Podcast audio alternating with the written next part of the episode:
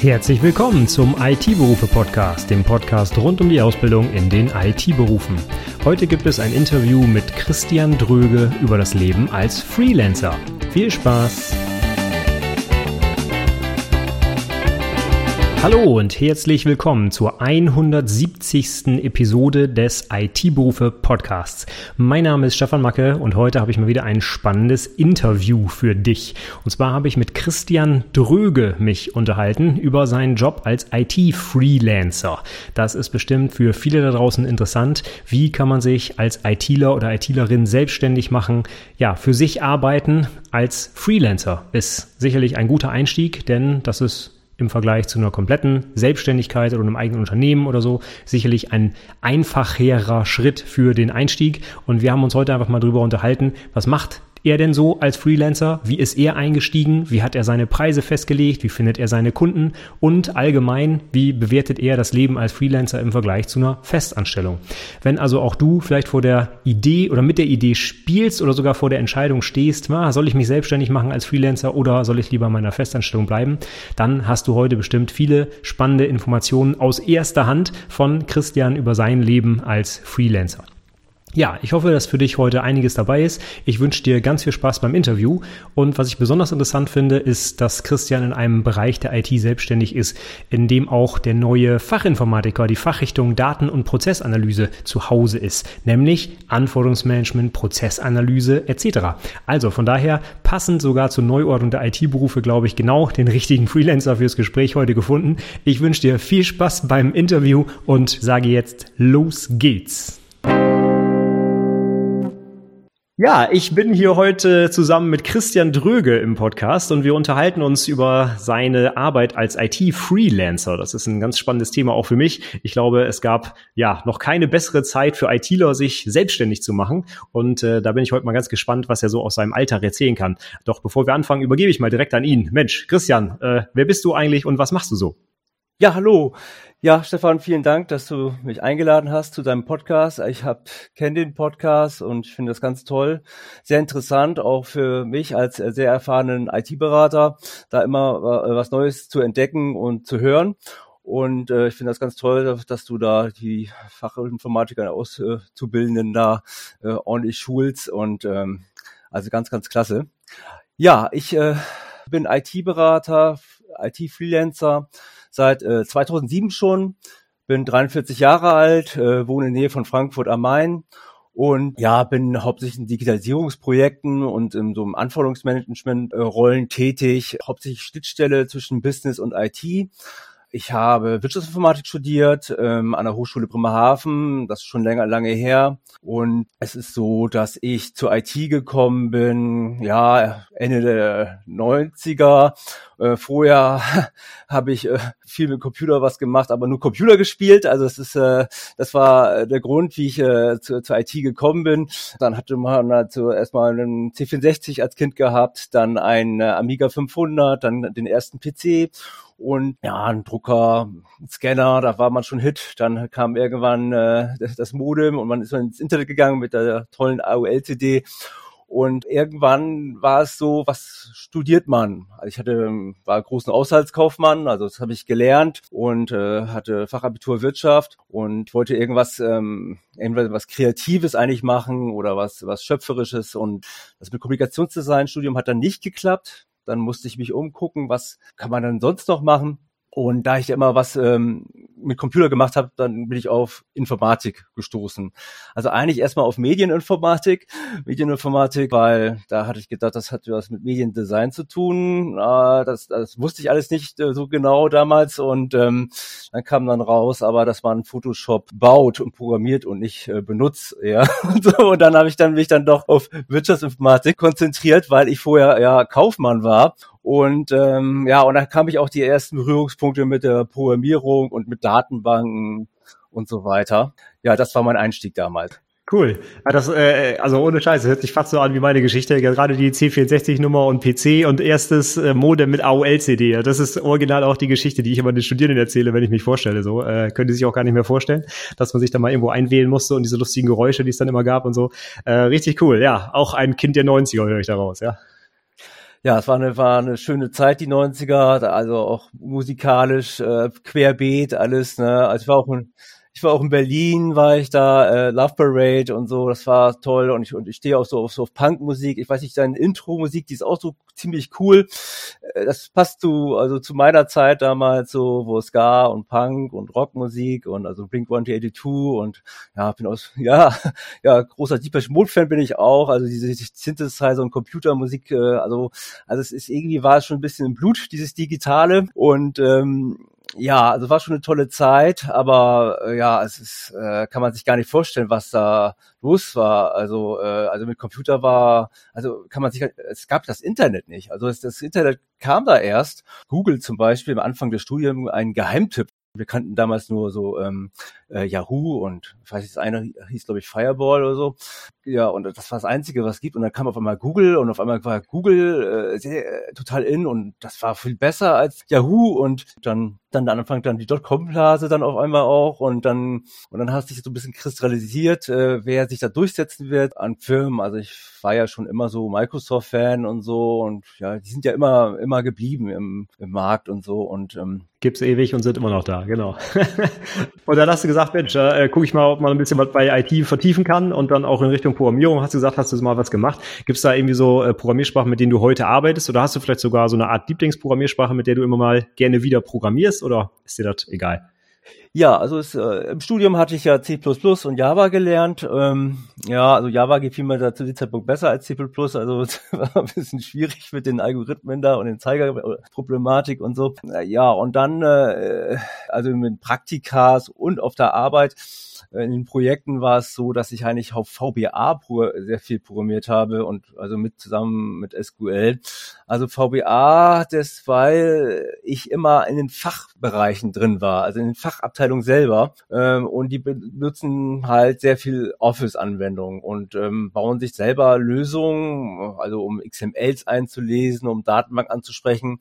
Und deshalb habe ich eigentlich immer hauptsächlich VBA programmiert. Also es ist, äh, steckt ja in für Excel oder mit MS Access um Sachen zu automatisieren, um Frontend zu bauen und so weiter.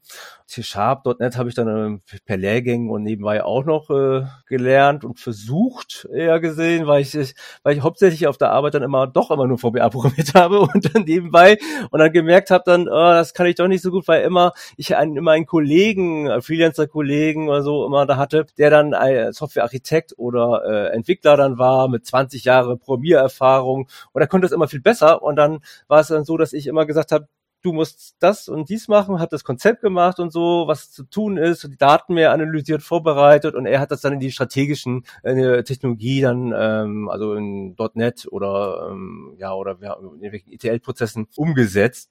Ähm, also ich habe da immer so meine Position dann gefunden, weil ich ähm, ich versuche immer alles zu können, aber dann äh, habe hab ich dann immer doch die Rolle des äh, IT-Business-Analysten oder Requirement Engineer, also die Person, die äh, zwischen dem Fachbereich und äh, der IT dann ist, die dann halt die ähm, Pflichtenhefte schreibt, die Konzepte und also die ganzen Anforderungen aufnimmt und ähm, so ein bisschen die Architektur macht und insgesamt so ein bisschen auch IT-Strategie macht und ähm, ja und insgesamt auch vermittelt, auch Schnittstelle zwischen den Testern und den Entwicklern und den Architekten und den Projektmanagern. Also das ist so die Rolle, die ich dann meistens habe. Es macht mir viel Spaß, weil ich da nicht nur programmieren muss. Also manchmal, es gibt so Projekte, da muss ich gar nicht programmieren. Da mache ich so ein bisschen SQL-Abfragen, um Daten zu analysieren. Aber manchmal gibt es so ein Projekt, da muss ich selber ran, weil es, es gibt nur mich. Und dann heißt das, ja, das ist ein super Konzept, tolle Lösung, Herr Drüge, können Sie das ja auch umsetzen. Dann, und dann, das ist dann ganz toll, wenn ich dann selber sagen kann, ja, da, ich baue dann SQL-Server auf und mache das Datenbankmodell und dann Schnittstellen und man setzt ihm erstmal ein Frontend drauf und vielleicht ist es dann erstmal so ein MS Access Frontend erstmal oder so und dann gucken wir weiter, wie wir es zur Web Frontend äh, äh, weiter mit Angular oder React dann weiterführen, also mit anderen Kollegen, weil irgendwann hört meine, äh, meine Expertise dann auf weil meine Kunden sind meistens, also ein Teil der Kunden, sind äh, starten in der Excel-Welt und müssen das überführen in eine, eine Web-Frontend oder eine kleine Serverlösung äh, im Intranet. Und da starten wir da. Äh, andere Kunden haben dann ein größeres Bestandssystem, also große Oracle-Systeme und mit, mit großen Frontend mit 60 äh, Leuten, die sich um ein System kümmern. Und da muss das Bestandssystem äh, analysiert werden und erweitert werden. In solchen Projekten muss ich gar nicht so viel programmieren. Da geht es um dieses analytisches Denkvermögen, um sich da reinzuarbeiten und dann ähm, zu gucken, was wird gebraucht und wie kann man die neuen Anforderungen in diesem System umsetzen. Ja, dann sind wir quasi bei deinen ganzen Ausführungen schon direkt mittendrin im Thema, nämlich was du eigentlich im Alltag alles machst, also was eigentlich deine Dienstleistungen sind. Und da kannst du vielleicht noch mal kurz ein äh, Wort zu erzählen. Du hast gerade schon gesagt, du machst da auch ganz viel Anforderungsanalyse und das finde ich besonders interessant, denn ähm, das zeigt auch noch mal, dass man nicht als der klassische Programmierer sich nur selbstständig machen kann, sondern auch mit ganz anderen äh, Skills bzw. Sachen, die die Kunden so von dir haben wollen. Vielleicht kannst du noch mal einmal so ein bisschen erzählen, was du eigentlich, ja, oder sag ich mal, was ist die Dienstleistung, die du anbietest? Ja, also ich äh, sehe mich als erstes als IT-Berater mit Schwerpunkt also Business Analyse und Requirement Engineering.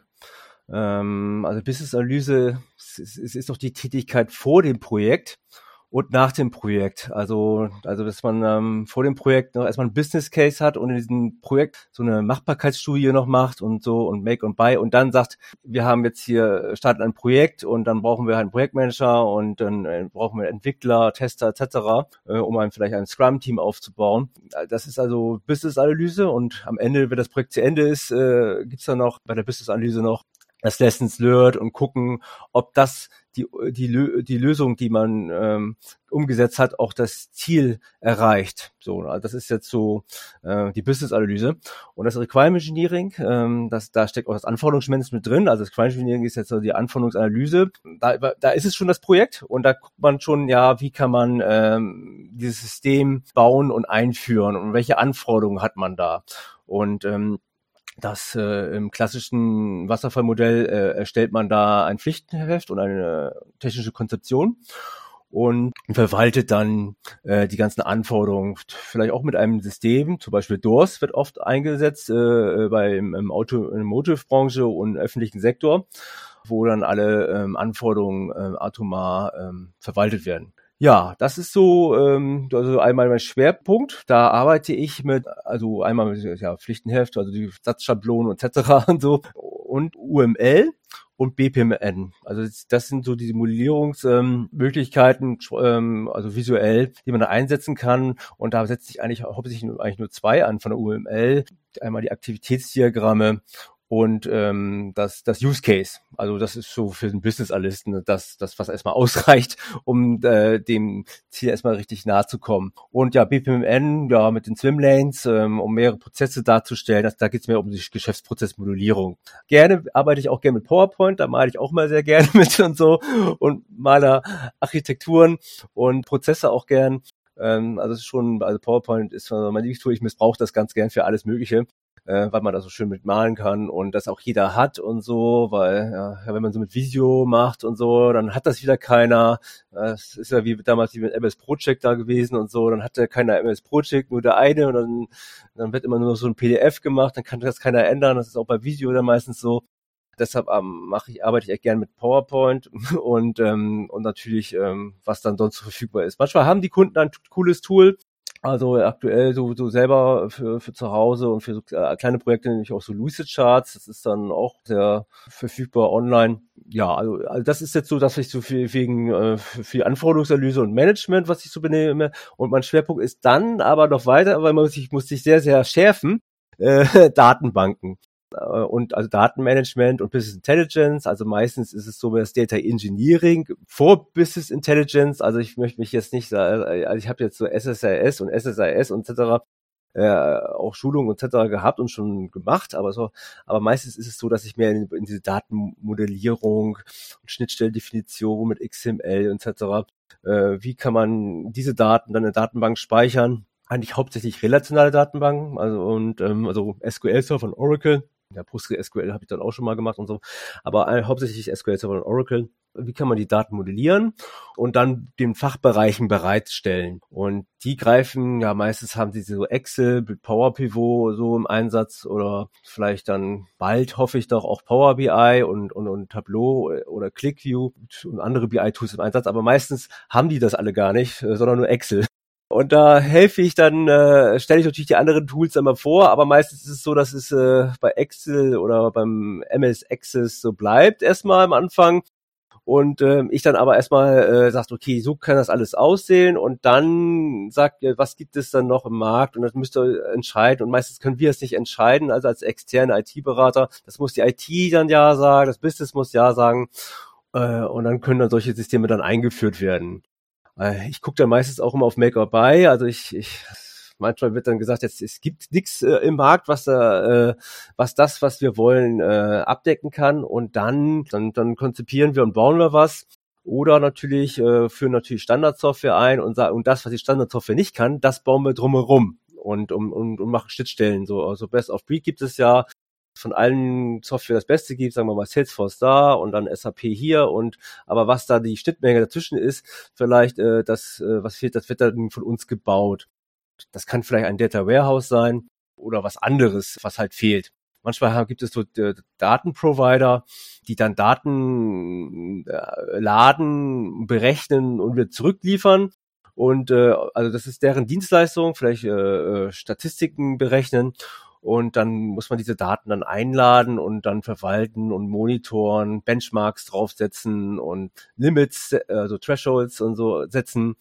Individualentwicklung ist natürlich sehr, sehr angesagt, gerne, aber ich gucke immer, ob es dann Standardsoftware gibt, weil mir das wichtig ist, weil teilweise, wenn man alles selber bauen würde, würde man Jahre bauen. Das kriegst du auch teilweise auch Millionen, wenn man da fünf, sechs Leute da äh, draufsetzt und so. Äh, aber meistens ist es ja nicht so, dass ich, meistens bin ich manchmal erst ganz alleine da, eine Abfachabteilung. Und ja, was wollt ihr hier äh, machen? Ich so, ah, okay, okay. Fang dann erstmal an, um das zu verstehen.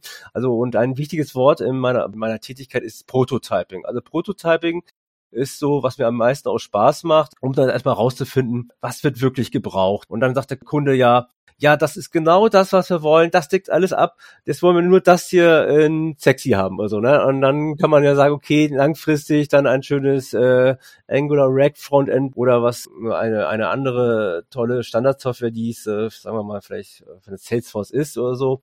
Aber man versucht erstmal rauszufinden, was will der Kunde und was braucht er wirklich und welche Daten hat er auch. Manchmal hat er die ganzen Daten auch nur in PDFs und XML rumliegen oder nur in E-Mails und möchte erstmal ein Stammdatenmanagement erstmal aufbauen, ja, in, im Markt ist, da geht's ja immer nur um Big Data vielleicht und da wird immer geredet, aber viele Kunden sind auch weit ganz vorne und haben ihre Daten noch in PDF-Dateien und E-Mails und so und müssen die erstmal sammeln und, und haben dann vielleicht am ersten Schritt dann erst alles erstmal Excel-Listen aufgebaut. Manchmal missbrauchen die auch Excel als Datenbanken dann in mehr und schieben sich die Daten hin und her und linken rum. Und ähm, da geht es erstmal, äh, die Daten zu strukturieren und ein Datenbankmodell aufzubauen. Ja, und äh, das macht natürlich auch sehr viel Spaß mit diesen Daten und die dann auszuwerten. Und das ist ja, das äh, Daten sind, sind das, äh, ist das ja das neue Gold. Genau, ja. Das, also ich finde das super spannend, weil äh, das, was du erzählst, ist, glaube ich, so genau das, was jetzt diese neue Fachrichtung des Fachinformatikers eigentlich machen soll, diese Daten- und Prozessanalyse. Also ganz viel, was du gesagt hast, auch BPMN und die Modellierung vorab und aus verschiedenen Datenquellen die Sachen zusammentragen etc. Also äh, das finde ich ein super Anreiz, auch gerade für Leute, die jetzt vielleicht diese ganz neue Ausbildung machen, gleich schon zu sehen, Mensch, das ist auch was, da kann ich mich theoretisch sogar mit selbstständig machen. Also finde ich super spannend.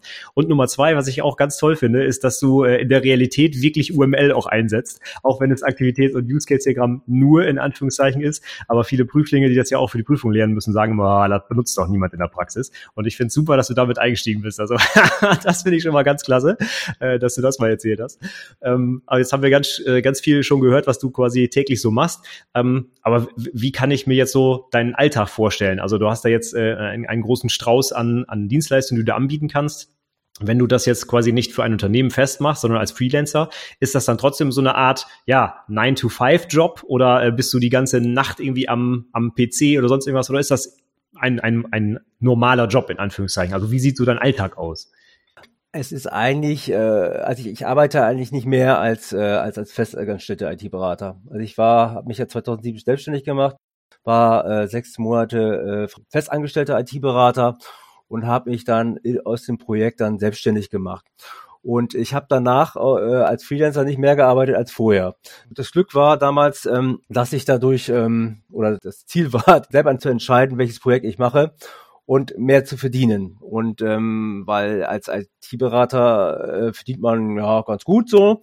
Und aber als IT-Berater, äh, der, der Freelancer ist, verdient man halt noch mehr, weil man einen größeren Teil des Kuchen abkriegt. Das habe ich äh, damals gemacht äh, und habe dann müsste nicht eigentlich nicht mehr arbeiten. Das war genauso viel dann. Äh, was ich noch ein bisschen beachten musste, ist natürlich das drumherum so ein bisschen. Da kann man aber auch schon mal ein bisschen was outsourcen. Man sucht sich eine Steuerkanzlei, also einen Steuerberater, der die Buchhaltung übernimmt und äh, muss halt bisschen halt Akquise Marketing machen. Also man hat seine eigene Webseite und man erstellt ein Profil und hat man dann sein Profil, dieses Profil tut man dann auf seine, äh, auf diese Plattform, die es gibt, zum Beispiel ähm, Gulp, Freelancer Map, ähm, ja, bei Sing und LinkedIn ist man dann auch und präsentiert das, was man anbietet. Genau, das ist ähm, das, was man noch zusätzlich machen muss.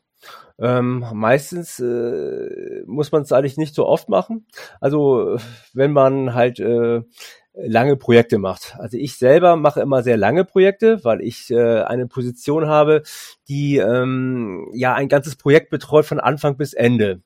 Und wenn man sagt, ich, äh, wenn der Kunde sagt, ich brauche ein neues ERP, also äh, äh, ein Enterprise Resource Planning System, von Anfang neu ganz neu ist, ganz anders als SAP und alles anderes, das heißt, ich habe so eine spezielle Branche und ähm, dann sagt man, okay, wie lange dauert das? Ja, drei, vier, fünf Jahre und dann baut man da ziemlich lange dran. Also könnte ein Projekt äh, äh, vielleicht drei, vier, fünf Jahre dauern. Das ist ziemlich lang natürlich, aber ähm, das kann aber auch schnell vielleicht vorbei sein. Und, also als, als Freelancer hat natürlich das Risiko, dass das Projekt vielleicht ähm, scheitert und dass man, okay, nach einem Jahr, oh Gott, das sind ja nicht drei, vier, fünf Jahre, um ein SAP zu bauen. Das sind ja zehn Jahre. Ne, da kaufen wir doch lieber SAP. Und, und dann ist das SAP-Projekt so gesehen zu Ende dann so, ne?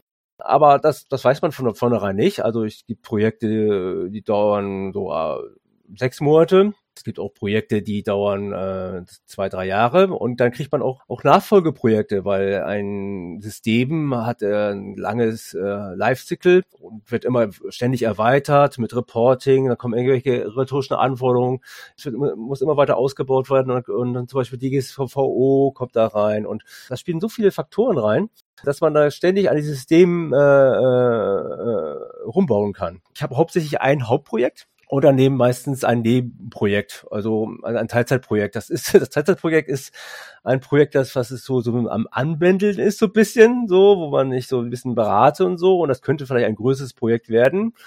Oder das Teilzeitprojekt ist eins, was dann so ein bisschen ausläuft und so.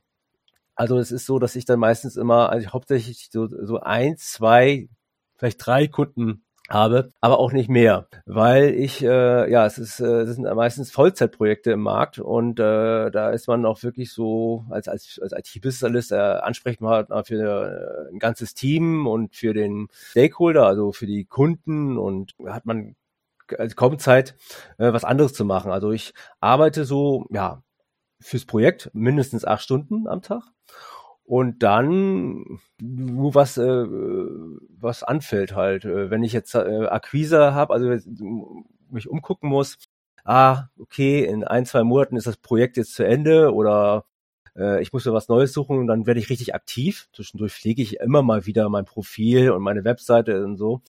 Aber es ist ähm, auf jeden Fall äh, eigentlich nicht viel mehr zu tun als äh, ein festangestellter IT-Berater Teilweise bin ich ja manch, manchmal auch ein bisschen teurer. Und dann sagen die ja, nee, gehen Sie nach Hause, Herr Dröge. Also die lassen einen da auch nicht 16 Stunden oder 12 Stunden arbeiten, also nur wenn es wirklich sein muss. Ähm, also die sind, äh, sind froh, wenn sie nach acht Stunden dann gehen. Ja, aber das hört sich erstmal so äh, ganz zu Beginn, hattest du schon gesagt, eigentlich die klassische Motivation, dich selbstständig zu machen, quasi, also ich nenne es mal Freiheit, selbst entscheiden, was du machen möchtest und das nicht vorgegeben bekommen quasi. Und Nummer zwei, sicherlich auch für viele wichtig ist halt eben der Verdienst. Wahrscheinlich, ich weiß nicht, wie es bei dir war, aber wenn man mal so eine Abrechnung sieht von einem Freelancer und die dann mal neben seine eigene Gehaltsabrechnung legt, da sieht man wahrscheinlich, oh Mensch, das ist ein Unterschied. Ist natürlich natürlich ein Unterschied, weil da auch nicht alles ankommt, klar, netto, brutto ist, ist schon klar, aber da kommen wahrscheinlich viele auf die Idee, oh Mensch, da könnte ich ja auch mal ein bisschen mehr verdienen, wenn ich das selber mache. Ähm, also bist du so, ja, ich sag mal, ganz klassisch mit der Motivation gestartet. Richtig. Äh, also ich war Praktikant davor äh, bei so einem IT-Consulting-Softwarehaus und da habe ich so mitgekriegt, dass die so 1000 Euro Tagessatz haben, die Leute hier. Äh, da habe ich gedacht, aha, cool. Und dann habe ich dann ähm, natürlich äh, war ich erstmal fest eingestellt. Ich habe eine Diplomarbeit geschrieben über ähm, Standardisierungspotenziale eines Swift XML Standards und Controlling Tool und mit Datenbanken und so und bin in dieses erste Projekt gekommen Und dann äh, hat, hat ein Kollege äh, gesagt nach so ein paar Monaten, ja, er macht sich selbstständig. Ich so, aha, äh, ja, und dann hat er gesagt, ja, mach das doch auch. Ich so, okay, ich bin aber seit einem halben Jahr erst äh, IT-Berater, vorher war ich noch Student. Und ähm, ja, aber dann habe ich überlegt, okay, hier das Projekt kann noch lange dauern und so. Und da habe ich dann daraus einen äh, gemacht, ich mache mich auch selbstständig und habe einen Deal mit meinem damaligen Arbeitgeber gemacht habe gesagt, ich mache mich selbstständig ähm, und gebe dann von dem Tagessatz 25 Prozent ab. Das, äh, das war der Deal. Also ich war dann noch, dann noch ein halbes Jahr in dem Projekt und dann hatte ich dann einen anderen Auftraggeber, äh, also einen anderen äh, Vermittler. Aber dann hatte ich erstmal äh, den Stundensatz, den der Kunde zahlen muss das war eine große Bank. Und dann minus äh, 25 Prozent. Und das ist, was dann übrig blieb. Das ist jetzt nicht das so viel, wie ich, wie es jetzt im Markt ist. Das war, ich kann es da sagen, es waren 67,50 all in, also plus Mehrwertsteuer, was ich damals gekriegt habe, äh, 2007. Und, ähm, und da ging es dann los. Das war aber richtig viel Geld für mich so damals, weil ich hatte damals ja, da kam so 1,8 netto raus, da äh, mit meiner Steuerklasse. Ich war verheiratet, war ich schon. Ich habe ein Jahr vorher schon geheiratet, als Student noch. Äh, und dann, äh, aber so 1,8 netto kam dann raus. Das ist so, so, so 40.000 brutto äh, äh, Jahresgehalt. Ähm, das ist eigentlich so für den Anfang schon ganz gut, aber wenn man wüsste, dass man für, äh, für, die, für die gleiche Arbeit dann auf einmal das Dreifache verdienen könnte, da sagt man nicht nein, weil es ist auch so, als, als IT-Berater, da wird man oft äh, in so Projekten gesteckt und dann sieht man seinen Arbeitgeber gar nicht mehr. Also, und man ist dann nur noch beim Kunden, beim Auftraggeber, vielleicht fünf Tage die Woche. Jetzt ist es so, dass die manchmal noch so einen Office-Tag freitags machen, dass man seine anderen Kollegen noch sieht. Aber bei mir war es so, dass ich eigentlich nur fünf Tage den Kunden gesehen habe. Die waren aber auch nett, der Kunde war auch nett. Aber man hat eigentlich gar nichts davon gehabt. Also es ist besonders bei IT-Beratern ja so. Und äh, man nichts davon gehabt hat, also dass man da, äh, sehr, ob man selbstständig oder festangestellt ist, also man hat natürlich diese Sicherheit, aber ich habe gesagt, ey, ich mache es einfach. Ich versuche einfach mal eine Zeit lang das Dreifache zu verdienen. Und wenn es nicht mehr klappt, kann ich mich ja immer noch, äh, noch wieder fest anstellen. Und deshalb habe ich das damals gemacht Damals hatte ich auch kein Haus und so und keine großen Kosten. Ich habe das Risiko einfach wahrgenommen, so mit Ende 20. Und ähm, ja, und jetzt bin ich jetzt, äh, ja, seit 2007, jetzt haben wir 2021, seit 14 Jahren bin ich schon dabei. Und äh, war seitdem auch nicht ein Tag ohne Projekt. Also ich habe immer, immer, immer ein, zwei Projekte immer gehabt und ähm, und habe immer im richtigen Moment immer das neue Projekt gesucht. Das war manchmal auch nicht ganz so einfach. Also ähm, dann, manchmal musste ich, habe ich bei Frankfurt nichts gefunden, musste ein bisschen weiter weg also zum Beispiel nach Bonn.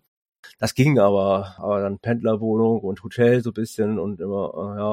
Und wenn man so einen Firmenwagen hat, also ich habe mir so einen Firmenwagen geholt und ähm, dann kommt man auch schnell nach Bonn. Aber äh, das, das ist das, wenn man mal Pech hat und nichts in Frankfurt gefunden hat und äh, es ist manchmal vielleicht Finanzkrise, dann geht's den Banken schlecht und dann geht's dann auch den ganzen Dienstleister der Banken schlecht und dann muss man vielleicht manchmal die Branche wechseln. Ja, ist halt so, ne? Dann war ich dann in einer anderen Branche im öffentlichen Sektor und das ist, ja, das, das ist auch schön und so. Ne? Also es ist, also es ist, äh, ich, ich fokussiere mich erstmal auf die Rolle, also Schnittstelle bis ein bisschen Team und natürlich mit Daten, Datenbanken und äh, etc. Und das ist natürlich, da ist man schon ziemlich breit gefächert. Natürlich habe ich sehr viel äh, Wissen in der Finanzbranche, so, also jetzt so mit Fonds und mit ganzen Derivaten und, und Bonds und Bonds und so etc.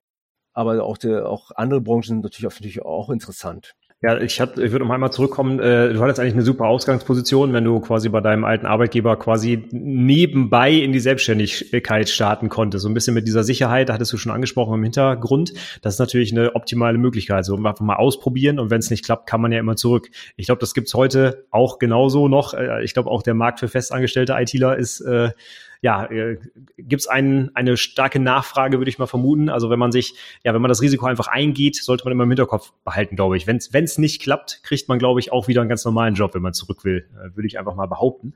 Auf der anderen Seite, Stichwort Sicherheit, wenn ich einen festen Job habe, heißt das ja lange nicht, dass ich da auch wirklich einen sicheren Job habe. Du hast es schon angesprochen, ich bin in der Bank, auf einmal kommt die Bankenkrise, so da kann natürlich auch die Bank äh, mich mal rauswerfen, so nach dem Motto. Ne? Und du hast jetzt gerade gesagt, Mensch, du hast dir Skills angeeignet, die du eigentlich in verschiedenen Branchen bei verschiedenen Kunden ja jederzeit wieder hervorholen kannst, sage ich mal, sodass du vielleicht als Freelancer ja sogar ein bisschen krisenfester bist als in so einem klassischen Unternehmen. Kann man das so sagen? Ja, also ich äh, habe ich war immer so ein bisschen systemrelevant. Ich hatte immer so eine Position in den Projekten, wo ich systemrelevant war, weil ich dann die, mich um die IT gekümmert habe.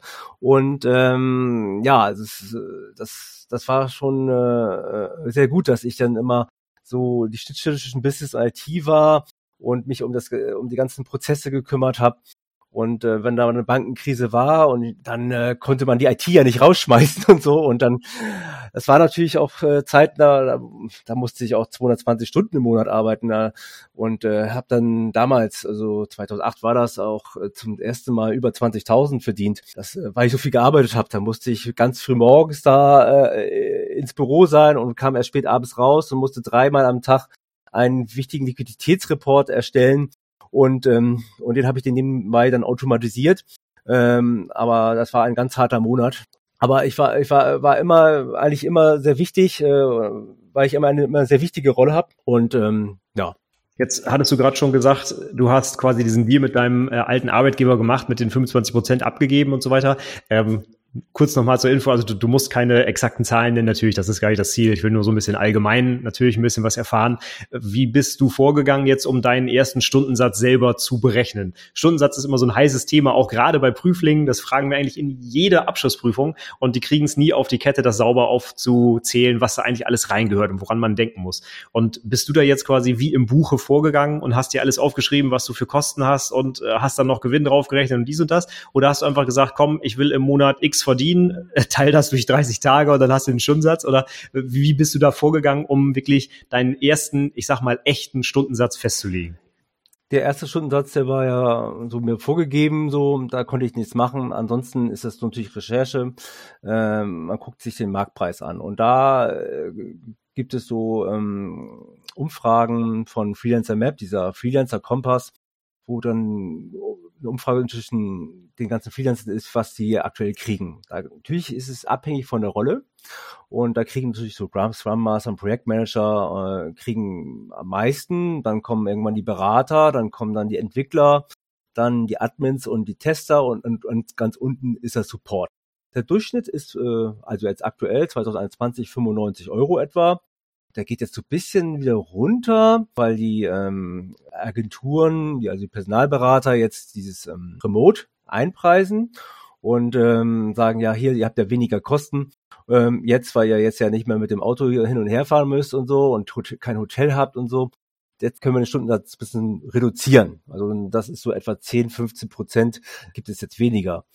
Das ist ähm, aktuell der Standard und ähm, also es wird äh, aber seit damals ähm, 2007 habe hab ich äh, immer meinen Stundensatz eigentlich immer erhöht. Also es äh, kam immer ein bisschen was dazu und ich habe jetzt so gesehen den Durchschnitt von jetzt. Also Also du hast da jetzt nicht, äh, also ich habe das schon öfter mal gesehen, gerade wenn man wirklich komplett neu, ohne große Vorkenntnisse in die Selbstständigkeit startet, da gibt's ja dann so Stundensatzrechner online, wo man eintragen kann, hier, ich zahle das und das an Miete, das für äh, Essen und Auto und ich weiß nicht was, und dann hätte ich ja noch ein bisschen was fürs Leben übrig am Ende gerne und Versicherung und ich weiß nicht was.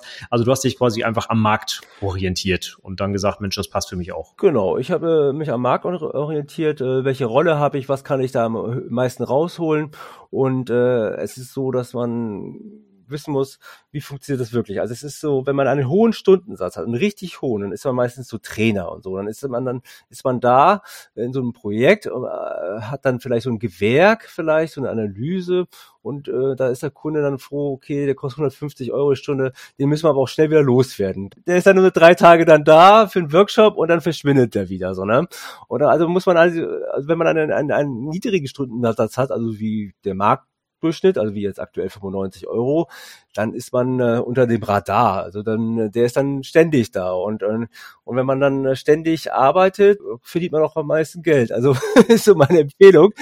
Aber man darf auch nicht zu wenig nehmen. Also man muss seine Kosten natürlich decken und muss entsprechend Gewinn haben und man muss ja auch immer an die Altersvorsorge denken, weil man bezahlt ja, aktuell gibt es die Pflichtrentenversicherung noch nicht, die wird irgendwann noch kommen wo man noch was abgeben muss. Aber aktuell muss man ja selber gucken, wie man, das, das muss man sowieso, schön äh, Investments nebenbei machen, wenn was übrig ist. Äh, und dann äh, für die Altersvorsorge Also es ist äh, immer wichtig, dass man das beachtet. Aber insgesamt muss man halt äh, rechnen. Ist man oft krank? Also wenn man oft krank ist, dann sollte man nicht Freelancer werden. Also es ist wichtig, dass man ein sehr gesundes Leben führt. Also weil man kann sich Krankheit nicht wirklich erlauben. Also wenn man krank ist, verdient man kein Geld. Wenn man Urlaub macht, verdient man kein Geld. Wenn man kein Projekt hat, verdient man kein Geld. Also das ist das Problem, was man hat. Wenn man aber sehr viel arbeitet und dann noch Überstunden machen darf, dann verdient man natürlich ziemlich viel Geld und so. Und ich bin jemand, der, ja, also wenn ich halt so ein, ein Hauptprojekt habe und ein Nebenprojekt, dann habe ich dann vielleicht meine 120 Prozent Auslastung. Und dann finde ich noch, noch ein bisschen was extra. Natürlich mache ich auch Urlaub, ja, auch zwei, dreimal im Jahr, vielleicht mal zwei Wochen einmal oder dann, dann mal eine Woche. Aber insgesamt äh, bin ich immer, äh, immer beschäftigt, immer am Arbeiten und jederzeit äh, von überall.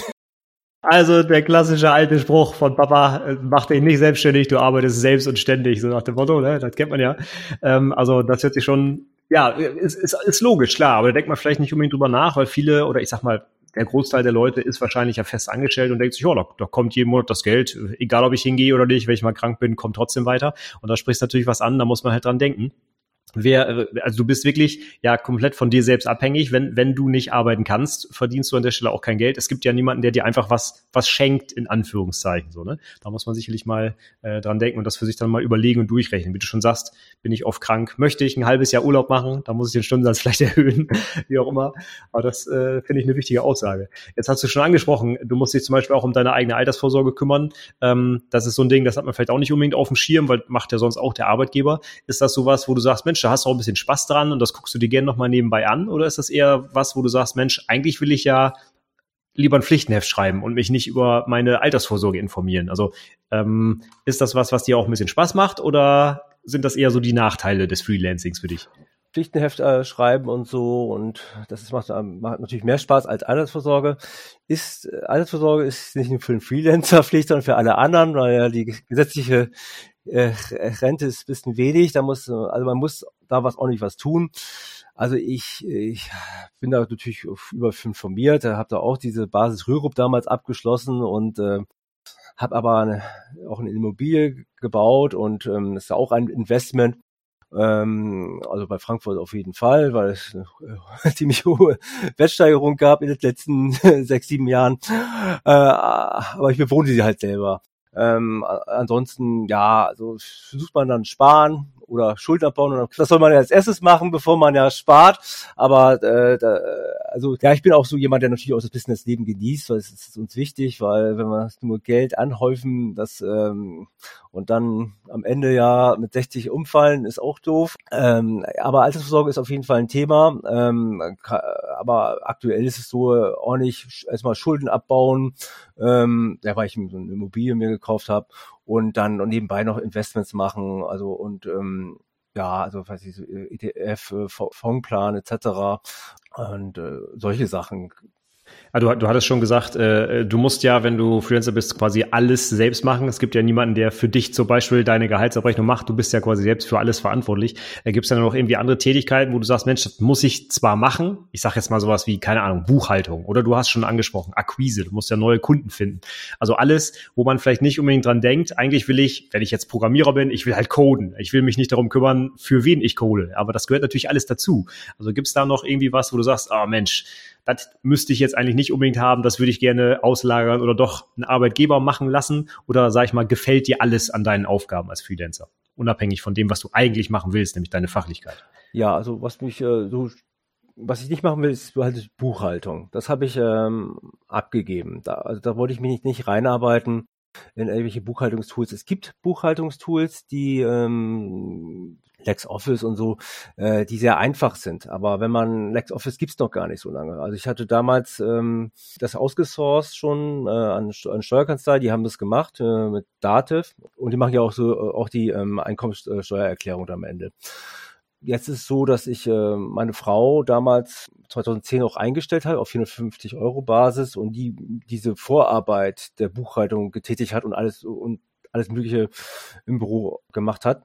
Und die macht jetzt seit drei Jahren auch die Buchhaltung. Die hat noch eine Ausbildung zur Finanzbuchhaltung äh, gemacht und äh, macht jetzt auch ähm, meine Buchhaltung mit Lexware. Die, wir hatten die Daten aus Dativ übernommen nach Lexware. Wir hatten uns zuerst mal noch LexOffice angeguckt, aber das ist leider nur gut für, ähm, für Freelancer, wenn man ganz neu anfängt, weil man das sehr, sehr steif ist. Und äh, wenn man alle Konten übernehmen muss aus der Historie und, und alles, was der Steuerberater auch wirklich doch später auch noch weiterhin haben will, äh, da haben wir uns dann auf Lexware entschieden, äh, entschieden und da haben wir das, die ganzen Daten importiert und machen seitdem damit unsere Buchhaltung Genau, also das ist was, was ich nicht so mache, aber ansonsten, weiß ich, ansonsten mache ich eigentlich alles selber. Also Webseite oder ähm, mein Profil äh, äh verwalten und ähm, ja, ja, Expertenaustausch natürlich und so. Alles andere äh, mache ich dann selber. Und das macht auch Spaß natürlich. Aber ja, ob das jetzt äh, mehr Geld macht, äh, ist das natürlich äh, eigentlich nicht. Man macht es äh, einfach so für den Fall der Fälle. Also meine Webseite wird eigentlich gar nicht so oft besucht, aber es wurde einmal besucht und daraus ist ein großes Projekt entstanden und so und ähm, dann hat sich das gelohnt. Also ähm, man weiß nicht, für, für was sich wann lohnt. Also ich habe Visitenkarten erstellt damals vor vor zehn Jahren und ein eigenes Logo machen lassen. Also, genau, das habe ich machen lassen, das Logo und äh, und Visitenkarten machen lassen. Und man weiß nie, wann man die Visitenkarten braucht. Also ich, oft ist es so, äh, ja, jetzt haben die ja alle ihre Visitenkarten, verteilen die und dann habe ich dann auch welche, die ich dann verteilen kann äh, im Meeting. Das ist immer ganz toll.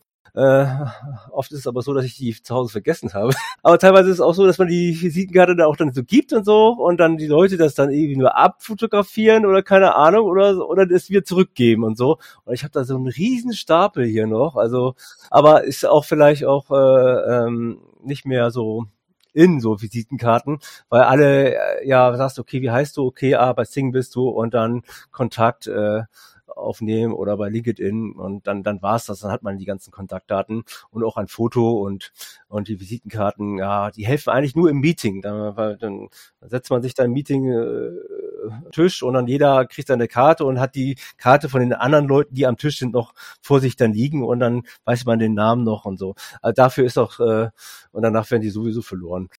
Ja, ich habe auch gehört, dass das so ein, so ein Anti-Pattern ist. So, oh, ich mache mich selbstständig, erstmal Visitenkarten drucken, obwohl ich noch gar nicht weiß, was ich machen will, nach dem Motto. Also das sollte man vielleicht als letztes machen, äh, wenn man weiß, womit man eigentlich sein Geld verdienen will, sage ich mal vorsichtig. Ähm, aber kannst du so ein bisschen grob abschätzen? Also sag mal, du, du hast deine Fachlichkeit, das, wofür du dich eigentlich selbstständig gemacht hast, und du hast dieses Drumherum, also Buchhaltung, Logo machen, was auch immer. Kannst du sagen, wie viel Prozent deiner Arbeitszeit du eigentlich wirklich das machst, was du machen willst, also den Kern deiner Arbeit? Ja, also der Kern meiner Arbeit, sagen wir mal, ist 90 Prozent. Also 90 Prozent, die ich äh, verrechnen kann.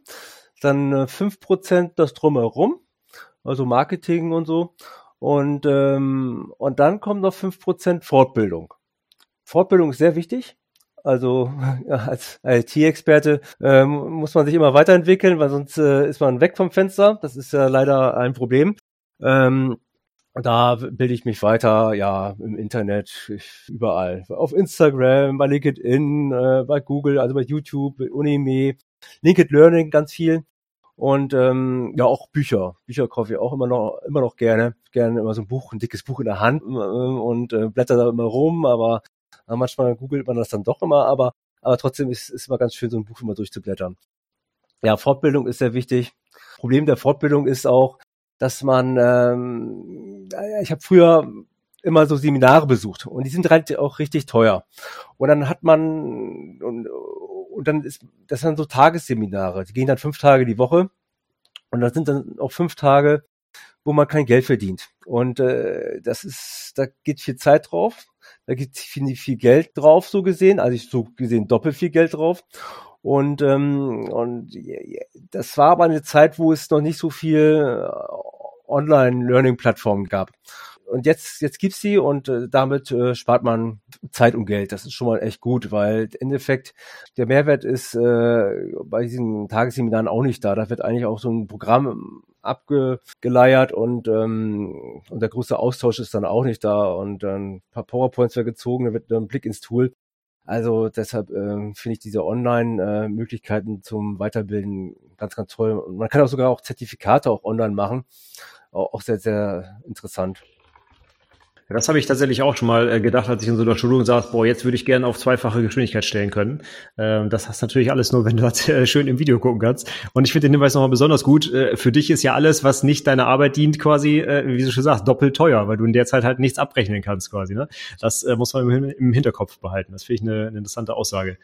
Du hast jetzt gesagt, man kann äh, viele Sachen auch online lernen. Das äh, kann ich natürlich auch nur bestätigen. Im IT-Bereich gibt es ja für jede Technologie Online-Schulungen und Tutorials und Blogposts und ich weiß nicht was alles.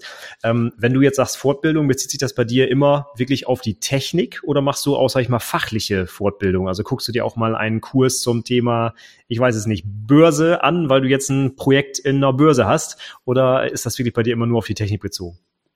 Nee, das ist ähm, sehr breit. Also es, ich äh, bereite mich immer auf die Projekte dann vor, äh, die dann kommen oder auch äh, in dem aktuellen Projekt, was ich da äh, wissen muss. Und das kann Methodik sein, kann Technik sein, also Technologie, oder es kann ähm, Fachwissen, also fachliches sein, also so Branchenwissen. Diese drei Gebiete äh, sind es also ich habe, äh, bin ja Business Analyst und Crime Engineering, da habe ich auch jeweils die Zertifikate, also ähm, IRAP und ich habe so ein Business Analyst Zertifikat von IBO, was auf dem Barbock basiert. Das ist so dieses Methodenwissen, was ich da abdecke. Da bilde ich auch immer, ich auch immer wieder fort und weiter, wenn es irgendwelche neuen Trends sind, aber insgesamt ist dieses Methodenwissen, äh, hat eine sehr lange Haltbarkeits, äh, im Gegensatz zur Technologie. Ähm, also so Projektmanagement, so ganz klassisch und äh, auch vielleicht auch Scrum und so, das, das, das ändert sich dann auch nicht mehr so groß. Und das ist der Vorteil der Methodik natürlich. Also wenn man das schon mal äh, darauf setzt, da ist man ganz gut gefahren. Und diese Technologien sind ja mehr so Trends. Ne? Also äh, vor, vor, vor fünf, sechs Jahren, da haben wir so äh, WPF.NET äh, äh, Frontends gebaut und so.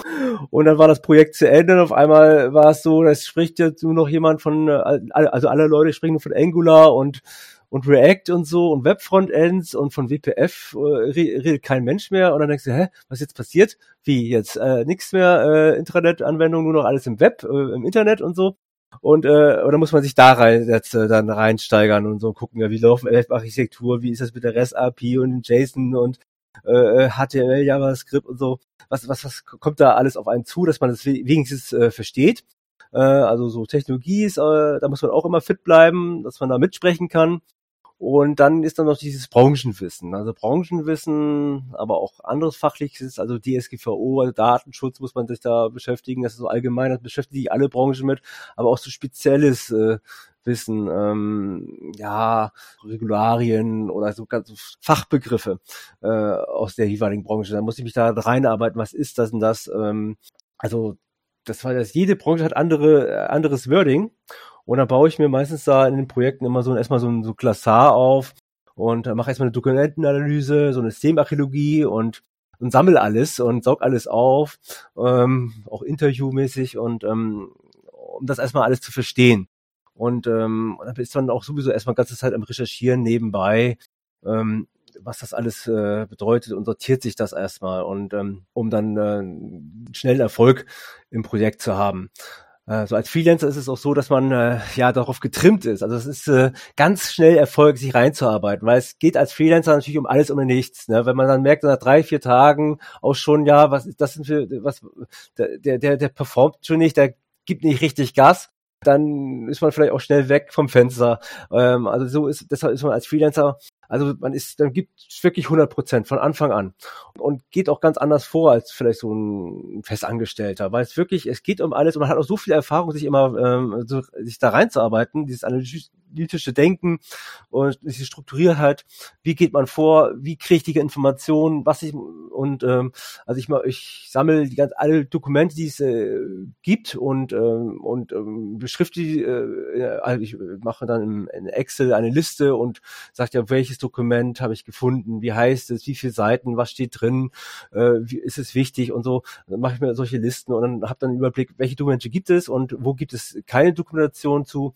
Und da muss ich dann halt äh, Leute dann interviewen, um dann die fehlenden Informationen zu, zu kriegen. Und dann der Rest wird dann äh, äh, im Netz dann recherchiert. um, um dann Fachbegriffe, also damals ähm, in der Finanzbranche, da musste ich äh, der, äh, die unterschiedlichen Derivate nochmal, was ist ein FX-Derivat und äh, nochmal gucken, was das alles bedeutet und was ist äh, Value at Risk und was ist, das sind Stresstests, was ist Backtesting, was ist, äh, was sind Benchmarks und was ist also, und das kann ja von Branche zu Branche was anderes bedeuten. Ne? Und dann, äh, jetzt bin ich im Real Estate Asset Management, also im Immobilienbereich und dann redet man über Property Management und, äh, und ähm, ja und Tenants und äh, also die Mieter und Landlords und und also und solche Sachen. Also es ist äh, von, von Branche zu Branche was anderes und da muss man sich auch immer äh, reinarbeiten. Das macht aber auch voll Spaß. Also sich immer noch, noch mal reinzuarbeiten. Die Technologie, die bleibt erstmal bei manchen Sachen. Also ich, ich habe mich ja auf Datenbanken, also relationale Datenbanken, SQL kursiert. Also das, da, da ändert sich jetzt aktuell gerade nicht so groß. Es geht jetzt wieder von diesen normalen Datenbanken, also in die Cloud-Datenbanken ja jetzt so gesehen. Oder muss man ja auch wieder ne, von dieses On-Premise ja, in die Cloud-Datenbanken äh, Azure Data Service etc. Da muss man wieder weiterdenken ja, es ist, äh, es hört nie auf. Und man weiß gar nicht, wo man anfangen kann. Und deshalb habe ich mich damals so fokussiert auf diese Methodik, weil das, das bleibt erstmal. Und das mit den Datenbanken, ja, das bleibt auch, aber relative Datenbanken werden auch immer bleiben. Aber äh, da ändert sich auch vieles, auch mit dieses NoSQL, was noch diese relationalen Datenbanken, die bleiben aus meiner Sicht, aber weiterhin ergänzen. Ah, da muss man sich auch noch ein Auge drauf haben. Aber es ist sehr, sehr schwierig. Man kann nicht alles können. Aber ich versuche immer sehr viel, alles irgendwie zu wissen und zu verstehen, um, um dann, also die Kunden dann auch so richtig zu beraten. Ähm, das ist mir wichtig. Dann nur, dass ich so ein Halbwissen habe und sage ja so, ja, ja, ja, das, das, das, das ist das Beste. Nur weil ich davon Ahnung habe, das wäre schlecht. Also ich, ich, ich, ich sag auch hier, hier, also äh, das, das ist, das ist der Trend, da geht's hin das, das, das sollten sie machen. Und obwohl ich da gar keine große Ahnung habe vielleicht und so, weil wichtig ist ein glücklicher Kunde, äh, der dann seine richtige IT-Strategie äh, findet. Und vielleicht ist das, was ich dann ge gemacht habe, vielleicht erstmal auch erstmal eine Brückenlösung, das ist manchmal so, man muss da irgendwie auch mal anfangen und äh, weil dann geht's dann erstmal los, dann vielleicht eine Softwareauswahl. Okay, ich habe dann vielleicht erstmal einen Prototyp gebaut, der so operativ auch einsetzbar ist, der ist dann produktiv, wird genutzt, alle eigentlich zufrieden, aber man möchte dann vielleicht ein Websystem vielleicht dann haben und dann guckt man, erst sagt man, okay, ein macht man eine Softwareauswahl, guckt sich dann vielleicht Low-Code-Plattformen an, so und äh, oder irgendwelche CRM-Systeme, die es von großen Herstellern wie von Microsoft oder Salesforce gibt, die, aber die muss man sich erstmal angucken, was passt da so, oder Dokumentenmanagementsysteme gibt es auch ganz von vielen Anbietern. Das muss man erstmal prüfen, was, was passt da wirklich zu einem und ähm, äh, erfüllt das die Anforderungen, ist das alles in der EU äh, und ähm, der Regularien konform und, und solche Geschichten.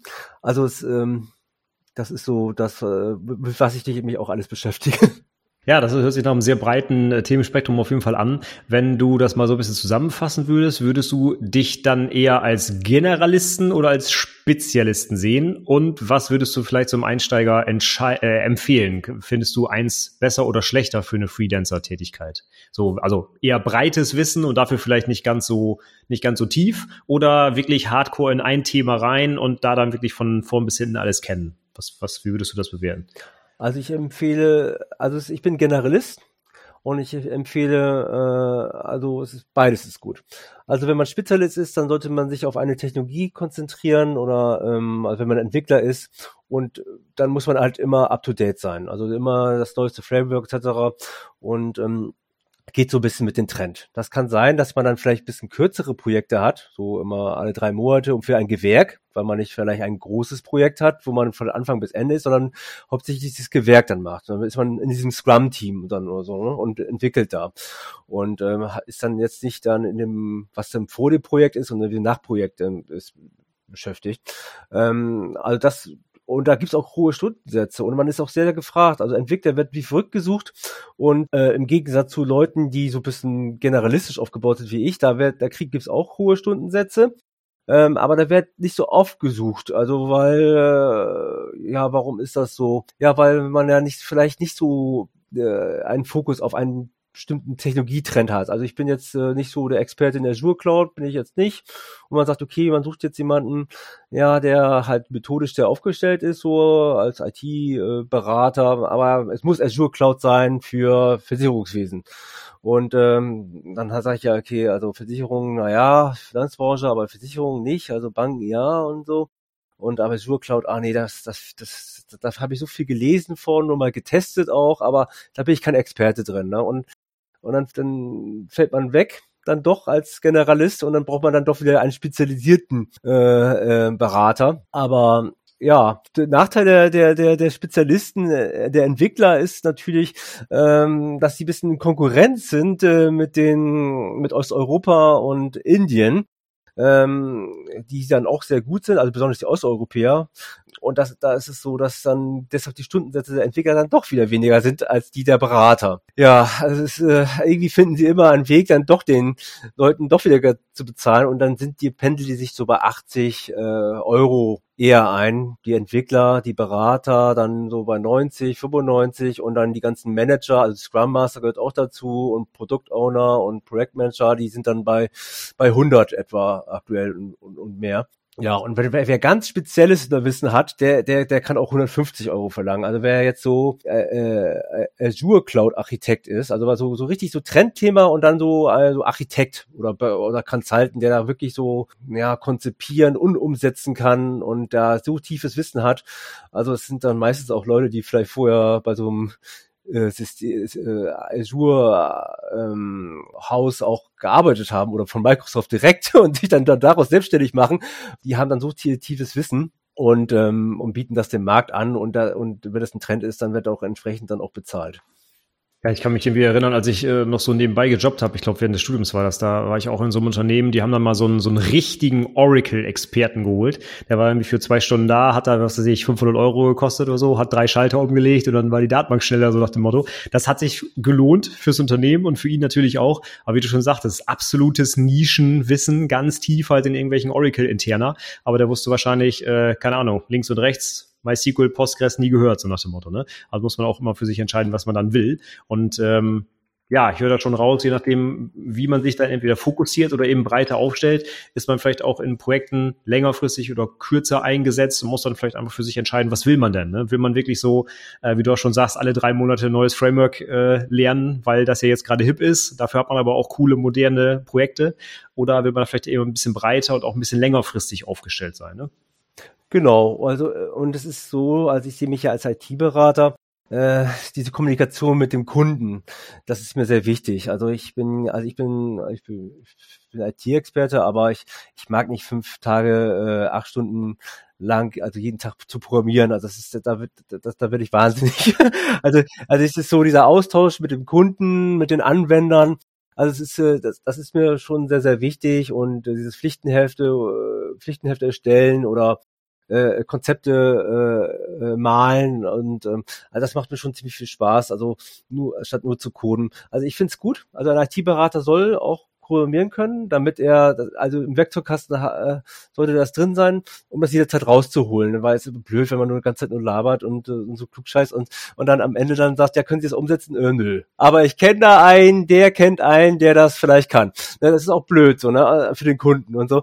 Und deshalb ist es gut, wenn man das auch selber wissen kann, also so äh, programmieren und dann erstmal eine Lösung mal hinsetzen kann und sagt, ja, guck mal, so könnte es sein und so. Das, oh, super, jetzt sind die Daten äh, äh, jetzt alle in, in der Datenbank, toll, und das kann man ein bisschen auswerten und ein bisschen äh, Power BI draufsetzen und so und ah, super, das ist genau das, was wir brauchen und so und das können wir noch weiter ausbauen und, und wir können auch, ja, das ist doch schon mal, das macht natürlich Spaß dann, wenn man den Kunden dann wirklich helfen kann und nicht da nur, nur redet und ähm, irgendwelche PowerPoint-Slides macht und sagt, ja, hier, das könnte das alles sein, was sie brauchen und äh, das ist auch schlecht. Also ich versuche einmal beides zu können also, also die Mischung macht es so und äh, das macht ja auch Spaß dann und so und ähm, und, und manchmal in einem Projekt zu sein, wo man ein bisschen auch ein bisschen was bauen muss und in einem Projekt dann, wo man nur konzipieren muss und analysieren muss.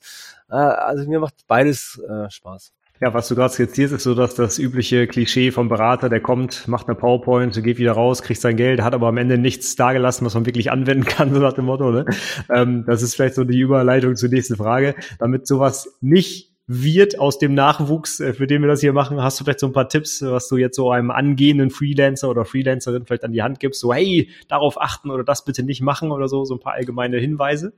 Da könnte man eine ganze Liste nennen. Also wichtig ist, wichtig ist also, ähm, wenn man Freelancer äh, werden will, äh, also es ist so, also viele, die ich so kenne, die machen es auch ähm, nebenberuflich, die sind dann fest angestellt und machen sich nebenberuflich selbstständig, also parallel und testen das erstmal dem, äh, äh, aus und so, ob da was geht und so macht, macht man eine, eine Webseite und macht dann ein paar Beiträge auf Instagram und pusht das Thema mal und äh, macht dann vielleicht so, vielleicht so erstmal so ein E-Book und vielleicht so ein Training und so bietet man an und, ähm, und versucht es zu steigern und versuchen dann vielleicht so Kunden zu akquisieren, also im, im B2B-Bereich. Das ist äh, so ein Weg, den man machen kann und äh, man sollte es auch erstmal ein bisschen ausprobieren. Ist, ist das überhaupt gefragt, was ich da anbieten möchte? Also wenn man schon ein Projekt ist und aus dem Projekt sich selbstständig machen kann, ähm, vielleicht auch mit einem ersten Kunden, das ist schon mal super, da ist auch schon mal die Nachfrage da. Ähm, ansonsten sollte man das erst nebenberuflich erstmal ausprobieren. Klappt das auch, weil sonst ähm, wenn, wenn keiner das will, was man da anbietet, das ist sehr frustrierend und das macht einen auch nur traurig. Und ähm, also deshalb gucken, was, was ist denn gefragt und, ähm, und natürlich, also Technologie äh, ist immer gefragt. Also die, ist, ist, IT ist so gefragt, also es ist, überall ist Bedarf äh, in der Digitalisierung und und der digitalen Transformation. Ähm, viele Firmen, das glaubt man gar nicht, die hängen noch äh, alle auf ihre Excel-Sheets und brauchen erstmal eine Datenbankanwendung, ähm, äh, wo sie das alles zentral speichern können. Und dann brauchen sie natürlich auch äh, Möglichkeiten, um diese ganzen Daten noch irgendwie einzugeben, also Frontends, dann und dann vielleicht auch äh, im Web. Dann, dann sollten das externe Partner diese Daten eingeben. Dann möchten sie externe Daten noch von Providern und anderen Partnern einladen und austauschen. Also es ist, äh, es ist so viel zu tun. Und ähm, ja, der Druck ist ja auch da, also auch für Deutschland, ähm, da auch nicht was zu tun. Also ja, also besonders, ähm, wo man noch äh, was machen kann, ist ähm, ja KI äh, ist ein Trend, Cloud ist ein Trend. Was kann man noch machen? Ja, dieses Low-Code ist super spannend. Ähm, ja, diese Prozessmodellierung ist auch mit BPMN, also diese Prozess Intelligence ähm, ist auch ein ganz spannendes Thema. Äh, IoT, also Internet of Things, ist ganz, ganz, ganz spannend und um jetzt äh, auch äh, so Smart Factory, um, um die ganzen Sachen, die wir schon äh, aus dem Maschinenbau schon alles herstellen, auch intelligent zu machen äh, und dass es alles verbunden wird und alles, äh, ja und dann, dann entsteht auch Big Data und ähm, was man mit Data Science dann auswerten kann. Also es ist so viel zu tun, man weiß gar nicht, wo man anfangen kann, man weiß aber auch als Freelancer nicht, äh, was man alles lernen soll wo das, wo das alles hingehen führt. Äh, und das ist auch als Freelancer aber auch gar nicht so einfach zu sagen, okay, oh, okay, du bist jetzt Datenbankberater, äh, äh, jetzt musst du aber auch äh, Big Data machen. Also, also das sind da wirklich äh, zwei verschiedene Sachen. Und, ähm, und das ist gar nicht so einfach, weil du hast die bestehenden Kunden, die wollen einfach nur ihre relationalen Datenbanken und äh, also, aber du weißt ja, eigentlich musst du dich ja mit Big Data und Data Science und Business Analytics äh, beschäftigen, äh, aber du schaffst das meistens manchmal dann nicht und, ähm, und dann äh, echt schwierig. Ähm, und ähm, aber auf jeden Fall ist wichtig, immer den Markt abzuschecken. Was ist wichtig äh, aktuell? Was brauchen die Kunden? Was braucht äh, äh was braucht Deutschland? Also ich, ich ich, ich, ich spreche jetzt also für den deutschen Markt. Also und ähm, ja, ja, das fasst es ganz gut zusammen. Du, du hast als Freelancer die Aufgabe, dich halt eben selber zu verkaufen. Es kommen wahrscheinlich die Leute nicht einfach so und sagen, hier, nimm mein Geld.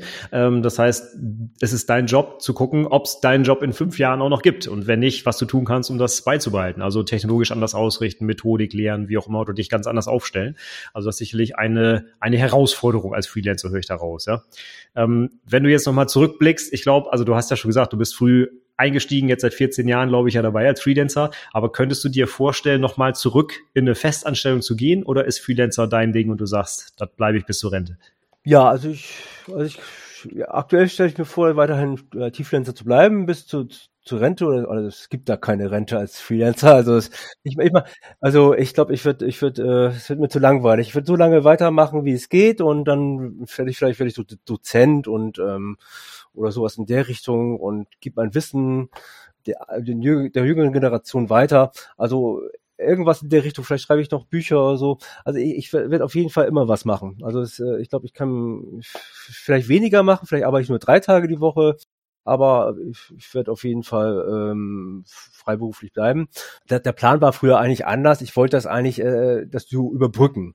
Also eigentlich wollte ich ähm, Freelancer werden ähm, weil ich dann mein Gehalt verdreifachen ko äh, konnte. Und dann, wenn ich so äh, so nach so 15 Jahren, dann bin ich ja so Senior und könnte ja Abteilungsleiter werden. Und dann äh, habe ich das überbrückt. Und als als als Abteilungsleiter verdient man ja so etwa wie so ein Freelancer. Und ähm, hat dann noch diese Sicherheit. Also, also das machen auch einige äh, äh, äh, Freelancer, die dann wieder wechseln und sagen, okay, ah, ich bin jetzt so schon ja, so 50 und jetzt möchte ich wieder zurück. Ich, ich, äh, das ist mir zu stressig mit dem Reisen und hin und her. Obwohl das mit Corona jetzt sich ja geändert hat. Also man reist ja nicht mehr. Das ist ja, es gibt so viele Remote-Projekte jetzt. Man muss ja, kann ja alles von zu Hause aus machen. Aber äh, ansonsten äh, ist man vielleicht als Freelancer irgendwann müde. Immer das neue, immer ein neues Projekt suchen und so. Und dann sagt man, okay, ich möchte äh, IT-Abteilungs-, IT-Manager werden oder IT-Berater wieder in der Festanstellung, also aber ganz hoch angesehen. Vielleicht fertig kann man ja noch irgendwo Partner werden oder Senior Manager. Also dann, dann, da verdient man auch richtig gut Geld. Ne? Also mir war damals so wichtig, ja, das war mir zu wenig Geld und ich wollte das überbrücken. Und das habe ich dann so gesehen ge geschafft. Aber jetzt ist es, äh, ich bin weiterhin gefragt und so und ähm, und ich weiß, dass ich aktuell als, als Festangestellter immer noch weniger verdienen würde. Also aktuell wäre ich so bis bei 80, 100.000 brutto. Das, ähm, das wäre mir immer noch zu wenig. Ähm, wenn ich dann trotzdem immer noch mehr, viel, viel mehr verdienen kann. Und jede Überstunde wird bezahlt und das ist natürlich top. Und das ist dieser Anreiz dann. Ansonsten würde ich da auch äh, sagen, okay, äh, 17 Uhr, Feierabend. Ja, aber so ist man immer unter Strom und sagt, er muss noch was tun, er muss noch was lernen und ähm, ja. Also erstmal vielen Dank für die ganzen Infos. Also man hört das auf jeden Fall äh, super bei dir raus, dass du da äh, Lust drauf hast, dass du da auch Spaß dran hast und äh, ja, die ganzen verschiedenen Themen, Methodiken, womit du dich auseinandersetzt. Also hört sich nach einem sehr abwechslungsreichen Beruf an, auf jeden Fall. Und wie du sagst, aber auch herausfordernd. Man bleibt auf dem Laufenden, man lernt viele neue Sachen kennen, neue Branchen, neue Projekte. Also äh, sicherlich das, was sich auch viele ITler ja gut vorstellen könnten. Vor allem gerade Techniker, wenn sie halt irgendwie diese die neuesten Technologien einsetzen wollen. Ich glaube, da ist das äh, hört sich nach einer nach einer spannenden Karriere an für für angehende ITler. Also daher sage ich schon mal vielen Dank für diesen super Einblick. Hat mir ganz viel Spaß gemacht heute. Ähm, du hattest äh, zwischendurch schon mal gesagt, dass du gerne, auch wenn du dir was beibringst und dich fortbildest, mit Büchern lernst, was ich persönlich auch sehr gut finde. Hast du gerade äh, so aus dem Bauch heraus ein Buch, was du vielleicht empfehlen könntest, wo du sagst, Mensch, da habe ich richtig was gelernt oder das finde ich spannend, äh, da könnten andere ITler auch was mitnehmen. Muss auch gar nicht unbedingt was mit der IT zu tun haben, aber wenn du eins empfehlen könntest, was wäre das vielleicht?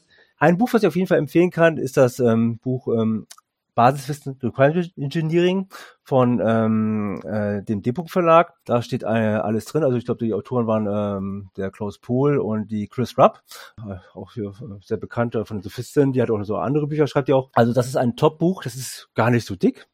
Also es ist sehr, sehr sehr, sehr schlank äh, und es dient auch als Vorbereitungsbuch für den, IRAP-Zertifikat, das auch sehr, sehr angesehen ist. Äh, ein, ein Zertifikat, äh, was ich sehr empfehlen kann.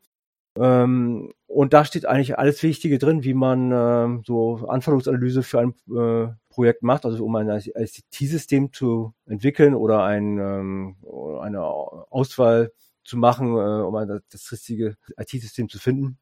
Ähm, also es ist für mich also das, das wichtigste Buch, das hole ich auch immer gerne wieder raus. Da steht so alles drin, so wie Satzschablonen und ähm, auch wenn kurz um UML und, und andere Sachen angerissen.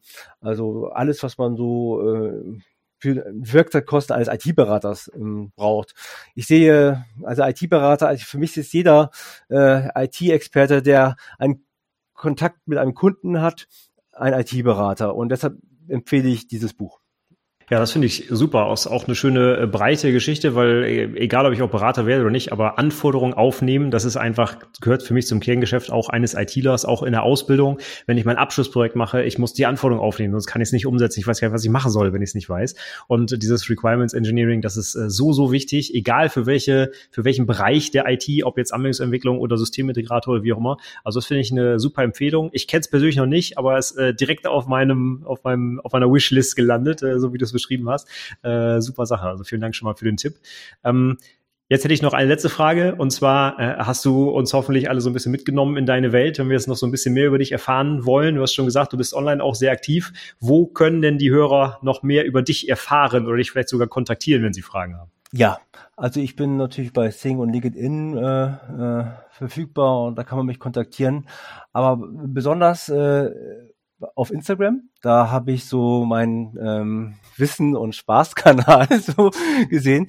Da habe ich dich ja auch kennengelernt, Stefan. Und ähm, da äh, gebe ich äh, Wissenwertes über ja, IT, ähm, IT-Beratung, äh, Freelancer-Leben und äh, anderes Preis. Und ähm, und äh, da kann man mich kontaktieren, da kann man äh, mir folgen und und äh, das also jetzt aktuell ist so ein bisschen eine Pause so seit einem Monat aber da lege ich jetzt dann bald wieder richtig los und äh, dann äh, werde ich alles, äh, was ich so weiß, da äh, posten und ähm, aber auch mich mit neuen Trends und ähm, beschäftigen, was so im Markt äh, passiert. Also ist äh, auf jeden Fall sehr spannend da. Ja, hört sich auch nach einem guten Medium für unsere Zielgruppe an. Ich glaube, Instagram ist ja aktuell noch, zumindest im, in, in unserer Zielgruppe wahrscheinlich der, der Auszubildenden am, am weitesten verbreitet. Ich glaube, TikTok ist noch nicht ganz so weit. Ähm, deswegen, also super Sache. Äh, ich finde es auch sehr spannend. Darüber habe ich dich ja auch gefunden quasi und ich finde super, was du da alles zeigst und äh, ja, trotzdem so eine Mischung hinkriegst zwischen äh, interessanten Inhalten für diese Plattform, aber trotzdem auch eben Sachen ja, sag ich mal, die, die äh, aus dem Alltag kommen und die auch ein bisschen Wissen transportieren und ein bisschen erklären, wie es bei so einem Freelancer so abläuft. Also ich finde das eine super Sache. Kann ich nur weiterempfehlen. Die Links natürlich äh, packe ich in die Show Notes. Da äh, kann dann jeder draufklicken und dir da folgen und sich das mal anschauen. Dann würde ich sagen für heute, ich sage nochmal vielen Dank, war ein ganz tolles Gespräch, viele spannende Erkenntnisse und äh, ja, interessante Geschichten, vor allem auch aus deinem Alltag. Und ich hoffe, die Hörer konnten da viel mit anfangen und ja, haben vielleicht jetzt auch vor, sich selbst als Freelancer selbstständig zu machen. Fände ich ja eine schöne Sache. Ich sage ganz, ganz vielen Dank für das Gespräch. Hat mir ganz viel Spaß gemacht. Ja, mir auch. Vielen, vielen Dank und äh, ja, alles Gute. So, das war mein Interview mit Christian. Ich hoffe, es hat dir genauso viel Spaß gemacht wie mir. Ich habe auf jeden Fall viele Insights, heißt es ja so modern, mitgenommen aus dem Gespräch und äh, ja, fand das mal sehr spannend zu hören, wie jemand als Selbstständiger, als Freelancer in der IT arbeitet und was so da die Herausforderungen sind und was seine Learnings so waren. Also hat mir sehr viel Spaß gemacht heute. Ich hoffe, für dich war es genauso interessant.